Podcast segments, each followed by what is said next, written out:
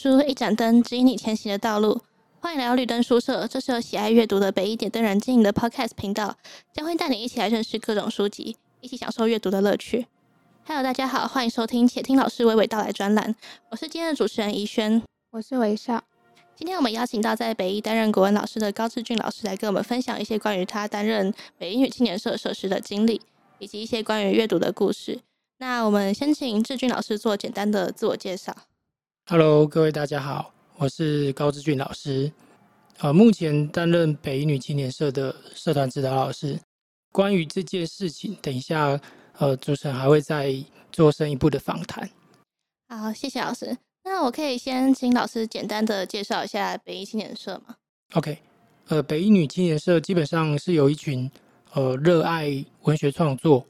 以及比较有。呃，自己想法的小孩，他们所组织而成的社团。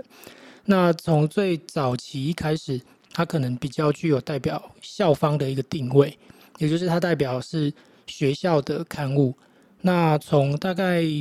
呃这一二十年来，整个青年社的一个定位已经有了不太一样的一个变化，就是这个青年社的内容基本上也不再由。呃，校方去做主导，而是由学生自主去讨论里头应该要有什么样的主题，或者是呃有想要呃书写其他一些呃自自己的一些心得，所以呃整个青年社呃已经转变为呃基本上我们可以说它是一个非常独立自主的呃学生刊物。所以他曾经有一段时期是学校指导的吗？呃，应该是这样说，就是在。早些年代的时候，然后比方说就是呃九零年代以前啊，对，就是比较 讲古了，就是比较早期的时候，因为那个时候毕竟呃学校对于校刊这样的一个刊物，它还是会有一个呃本位啦，哦，对，就是这样的本位，所以他们会认为说，诶，呃校刊的内容可能需要有一些，比方说学校的呃政策面的某些宣导，或者是。呃，需要可能有呃配合校方的某一些呃这些呃行政作业的规划或者是什么的，嗯，对。那近几年来说，其实基本上就是完全由学生自主，嗯，对。哦、嗯，因为我觉得现在校刊就是比起说是学校的校刊，比较像是学生独立自己出的一本杂志的感觉。没错，其实现在的呃，我们看北女青年也不一定是北女青年呐，就是其他的呃各校的校刊。其实也都有这样的一个呃趋势，嗯，应该说是这已经是一个呃目前的趋势了。每一所学校它的校刊大致上就代表着就是这个年代的这些青年们他们呃心里面所思考的，然后眼前所关注的，对，然后用自己的文字啊想法表现出来。哦，原来是这样。那请问您在北青中扮演的是什么样的角色呢？呃，其实北女青年社的社师，从我接任到现在，啦我都把自己当成是一个辅助者的角色。呃，所谓的辅助者角色，就是但呃，学生他们可能会有很多问题，或者是他不太确定该怎么做的地方。那我我大概会在他们需要的时候。做一些呃提点或者是愿景的说明，这样。那至于实际要怎么去执行，或者是细节可以怎么处理，我都希望这是由学生自己来做讨论跟决定的。对，因为毕竟做出一本他们想要做的杂志这件事情，我觉得才是最重要的。嗯，那我想问老师，您觉得北青在北女中是扮演什么样的角色，或者是它的影响力是什么？呃，说到影响力，我觉得可能有一点沉重，因为我觉得她毕竟是北女青年。那我举一个例子好了，就是这几年，因为我们学校在做光复楼的整修，那呃，我记得那时候好像是陈志远校长第一任，他在上是有召见我们的北青的成员，然后当然我我也有在里头。那我记得志远校长就讲到说，哎，其实他有想过这件事情，但他也蛮清楚说，因为北青。其实有自己想要去做书写的一些记录，那只不过他有给我们这样的一个思考点，就是呃，既然它是一个记录校园或者是学生生活关注的一些面向的话，那这个在因为光复楼的整修啊，它它毕竟时间又又有一些拖延，然后在整修过程当中也会造成某一些呃生活上面的一些变动。那他觉得其实这还是一个蛮值得去去关注或者是去去抒发的这样的一个一个主题。对，那其实我们那时候呃北京内部在开会的时候，其实也有也有针对这样的一个事情去做一点呃思考。那后来其实呃学生们他们也也觉得说，的确，你看，因为整修的工程，然后跟他们生活息息相关，好，可能有一些教室啊，或者是有一些空间啊的重新规划再利用啊，那或者是未来的愿景如何如何，所以他们就开始慢慢去思考说，他们每天在生活。就是生活在这个校园里面的这件事情，那于是乎他们就呃，我记得在前几期里面都有陆续的去呃报道，就是光复楼整修工程的这样的一个呃内容，这样对，所以我觉得北京来说啦，就他其实也另外一方面，其实也是表现了就是学生在当下他的生活的所知所感。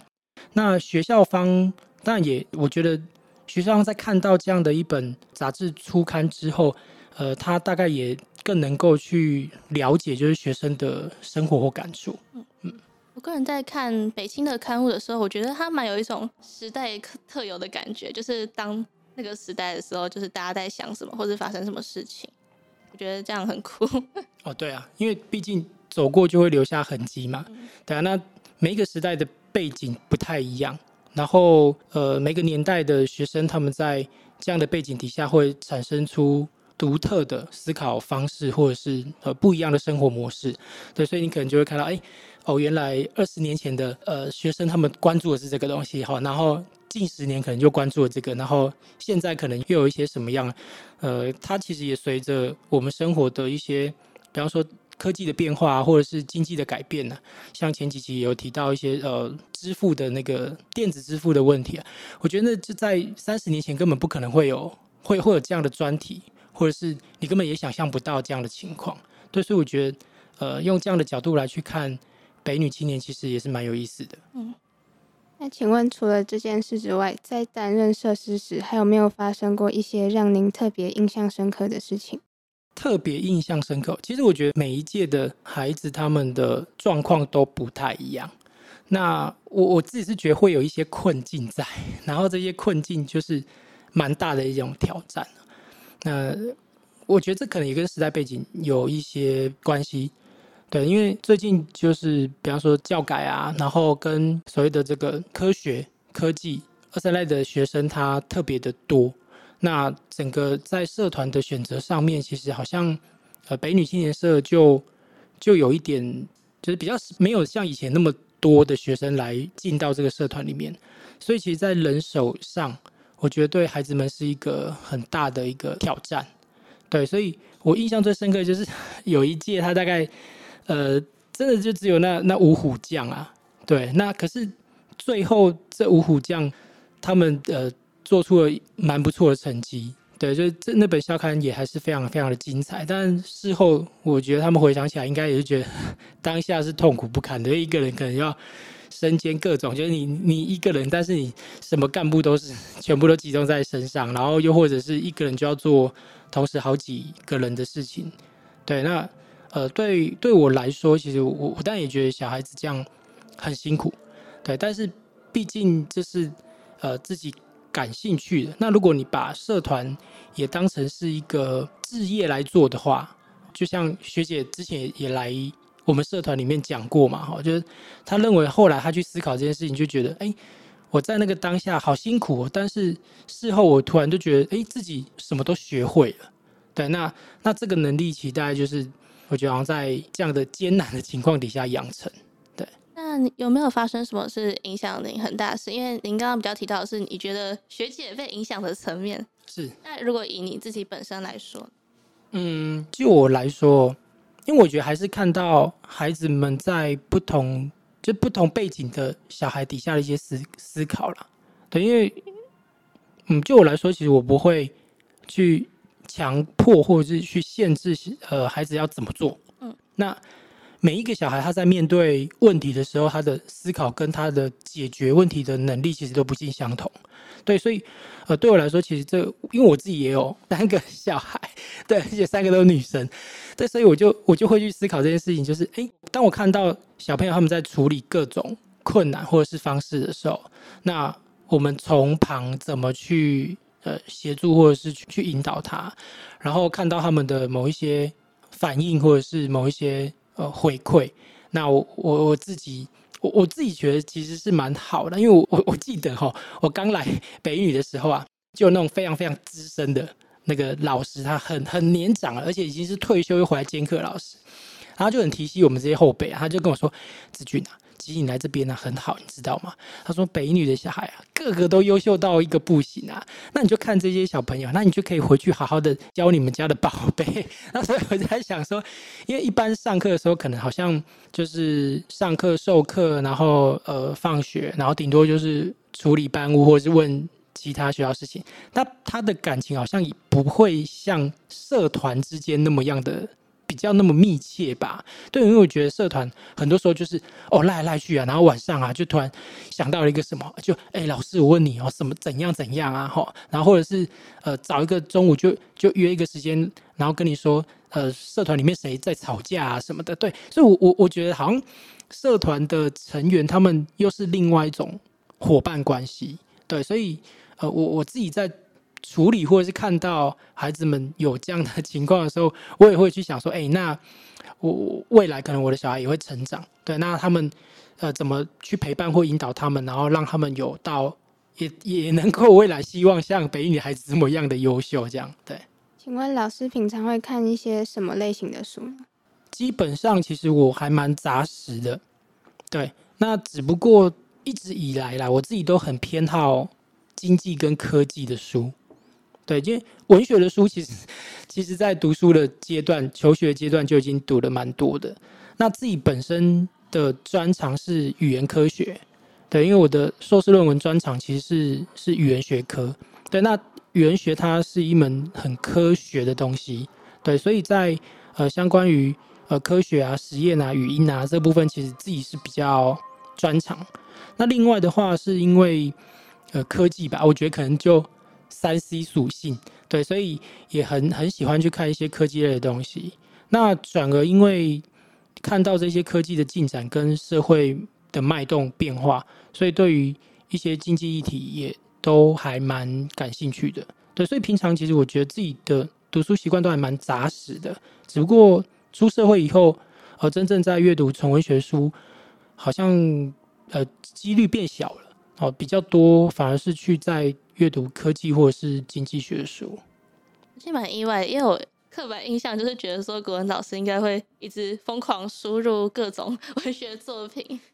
对，因为呃，怎么讲？因为我我觉得文学是一个一辈子的一种涵养吧。对，因为像我也会应应该应该说我的阅读习惯是，因为现在毕竟纸本的东西少了，对，所以数位化的，我觉得数位化是一个。必然，而且我觉得我们都必须要去接受的一种趋势啊。那我自己在呃做数位化阅读的时候，我我会很习惯就是做分类。就我今天会看，比方说我啊、我我去看副刊，那副刊可能它的呃杂笔或者是它的呃政治评论，或者是它的的一些这个呃新诗，对，就是我会找到副刊，然后并且我会去挑选我特别有胃口的那那那几个。然后来当成是一种呃平常的休闲，就是对对，就是我觉得文学它现在可能变成是我的消遣啦，就是它是我的小甜点这样。那我的对我的主食反而会关注在哎，就是社会脉动啊、科技啊、变动这些东西。哦，就是比起直接拿一本整本都是文学书来，可能会比较想要单独去看一些自己比较有兴趣的东西这样子。对，因为文学它。我觉得文学在，因为从会成为一位国文老师后，他你不用质疑他对于文学的热爱，就是你一定会是因为某一些某某一个契机，然后呃认为说，哎，呃文学的确具有力量，然后它的确充满了呃就是呼应你各种人生处境或者是心情的那样的一个呃动力，对，所以呃当时候会选择念。呃中文吧，就文学吧，哈。对，大家也是因为某一种契机，就高中的时候我很爱很爱看杂书，就是上课的时候老师的各种教科书都不太感兴趣，但是每天都在看杂书，对，然后回家也在看，然后看到爸妈都会念啊，就、嗯、你干嘛一直看这些呃闲书？那尤其我们那个时候。并没有像现在就是推广阅读的这样的风气，对，所以爸妈只会觉得说，你每天都在看呃什么小说啊、散文啊，对，你看这些东西，就你为什么不去算数学啊？好，就对，就会有这样的想法。但那时候我纯粹只是觉得说，生活都这么苦闷，就高中的生活都这么苦闷，然后数学又这么烦人，对不对？对，那我就就回家的时候就可以找一个我觉得自己能够投入而且去去放松的地方。那我想那时候大概就是。一头钻进文学世界的的一个开端，我觉得这种差异蛮有趣的。因为现在如果我在家里看散文跟小说，我妈应该很感动，她不会说你为什么没有去算数学？对，所以所以我觉得这就是时代的某一些变化。因为大家现在在讲，呃，培养知识力的的第一步，可能就是培养阅读力。对，那那你你不喜欢，就你不喜欢阅读这件事情。你既然都不喜欢阅读，那你你何来的阅读力跟理解力？对，所以现在现在应该说现在的家长或者是。呃，大人们他们反而还是就是他们没有变的这一点一样是没有变的，就是他们从同样带着一个一个功利的目的来去告诉你说，哎，阅读很重要，对，所以那怎么样去培养你的阅读力？那可能就是你你多看一些，比方说这些好的文学作品啊，哦，这个好的散文啊，然后非常有创意的这些呃诗啊或者是小说啊，哦，然后增加你自己的文采表现呐，就是类似是这样的思考模式啊。但我觉得对。现在的孩子来说，的确好像又更辛苦了一点，因为他现在变成除了要算数学跟 跟去去背那些化学公式之外，他他还要去多阅读这件事情，就是他好像变成一种功课哦，阅读变成一种义务的感觉。对对对。那有没有一本是你觉得影响你很大的书，或是你现在想要介绍的书？我觉得他可能影响了我吧。嗯，那。至于说，呃，他是不是也能够影响别人？我觉得不一定，因为，呃，我觉得书很奇妙的，就是，呃，每一个人可能在不同的人生阶段，你会遇到某一些关注的重点，或者是走不出来的一一个困难，然后就在那个当下，然后你读到了一个什么，对，然后你进而去，呃，从中得到一些呃解药，这样。那我记得我那时候可能是高中。高高二的时候吧，对，因为那时候，呃，在转组的这件事情上面，其实也也跟现在的 高中生一样啦，就是陷入了一个很长的思考。那那时候我记得就在呃老师的推荐，那也是学校的的国文老师，就是他他在推荐，他推荐了我一些书，然后就说，哎，你去看看这些书吧，那搞不好会有一些什么不同的想法。那我当下也没有。也没有听他的啊，就是我我没有很认真的去看他到底推荐哪一些书。不过我看到了一个人的名字，对，那个人叫做王鼎钧，对。然后我就想说，诶，王鼎钧呢？因为我印象里面，我爸妈的书房里面好像也有一两本他的书，对，所以我就觉得蛮亲切。然后我就开始去去书店找他的书来看，对。那呃，我现在大概或许可以这样说啦，就是王鼎钧先生大概就是我最。这就目前哦，就这一辈子目前到现在为止，我最喜欢的一位作家。嗯，那有没有特别几本书是您觉得最推荐的？我自己其实很喜欢王鼎钧的散文，为什么？因为他的散文其实也也有一些怀旧的感觉。哦，我不是就我我其实我觉得自己还蛮矛盾的，因为我很喜欢三 C 啊，然后很喜欢呃接受新科技，但同时我又呃觉得那种。破破的、旧旧的、荒凉的、衰败的的那样的的的意象意境是很吸引人的。那呃，我印象中其实就某个高，应该就是高二的暑假吧。那个暑假我好像什么事都没做，就整天在书房里面看王鼎钧的书。对，然后有一本书我大概看了不下十次吧。对，那本书叫《山里山外》。那《山里山外》是什么书呢？它是在讲说呃。王鼎军的背景，就他是一个那时候因为国共在战争的时候，那所以呃造成了动荡，那所以王鼎军他就呃跟随着游击队，然后离开了他的呃熟悉的家乡，然后跟着这个游击队到各地去呃转移求学的过程。对，那在那个在那个书写的当下，因为高中嘛，我其实那时候自己也想过，就是未来我要做什么。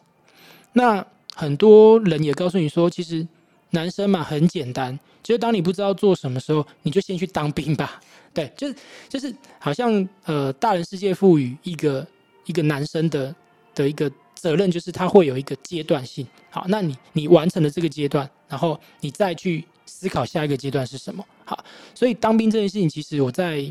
高中的时候也还蛮呃蛮认真的去去想过，然后那时候就结合到王礼军的这本《山里山外》，我就觉得他建构了一个很迷人的世界。但那个迷人世界不是说呃战争这件事情，因为战争事情其实是很很残酷又又很可怕的，对。只是说在那样的一个呃时空背景底下，这一群学生就是他他所写的这这一群跟他的同学，然后呃不同的同学所所发生的这些事情，然后彼此之间对于呃信赖啊，对于友情啊，甚至于对于那种未萌发的爱情啊，就各种。这种人性情感的一个书写，我觉得非常非常的迷人，所以我就大概在那个暑假里面就不断的重复的去读里面的文字，对，所以那个暑假其实对我来说印象非常的深刻。那阅读陪您走过这么漫长的一段岁月，请问对您而言，看书这项活动在生活中扮演的是什么样的角色？就像我刚刚提到，我觉得读书这件事情绝对不是一个责任或义务吧。对，但是它可能就像喝水或吸空气一样自然。对，就是你，就好像你一天没有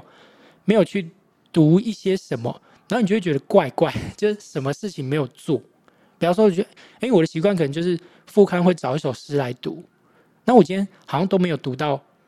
诗，甚至于就你在做捷运的时候，你就看到那个捷运墙上的那个台北诗的那个节选。你也会想说，哦，那我把这首诗记下来，然后回去用手机把这首诗查出来，然后把它读完。对，就是这是一个很自然的事情。就是你好像你今天没有读到东西，你好像就是有一件尚未完成、尚待完成的事，然后你很自然就会去把它给完成，这样。是已经融入变成生活的一部分，这样。对，或许可以这么说。那在最后，您还有什么话想要跟大家说，或者想要宣传一些什么？活动吗？哦，太好太好了！就请请大家多多支持北女青年社啊。然后，因为呃这几年其实我们在学校的活动，因为学校活动其实一直都蛮兴盛的。那不同的社团或者是呃学校方面也举办了很多很多的比赛。那呃北女青年社其实一直有一个传统，就是校内的征文征文比赛。那我们的征文比赛其实。呃，举办的都很有，呃，应该说非常的严谨。对，我们会先透过校内征文，然后由校内的老师来做初评。那初评之后，会在各个文类里头去挑选，呃，能够到学校来指导我们的专业作家，然后再经由专业作家的讲评，决审出最后的呃优选。这样，对，所以它其实大概就是媲美一般呃外面文学奖的一个高度了。对，那。呃，希望同学可以多多的投稿，对，那不管你是不是呃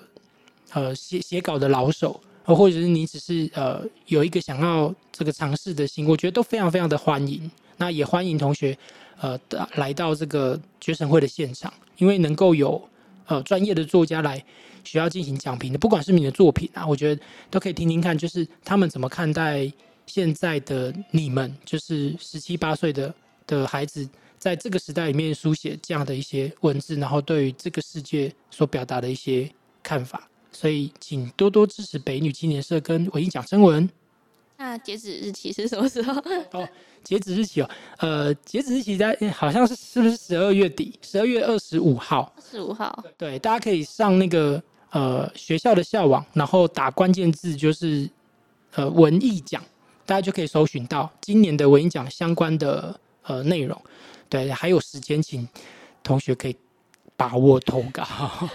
只要有投稿都有机会啊。好，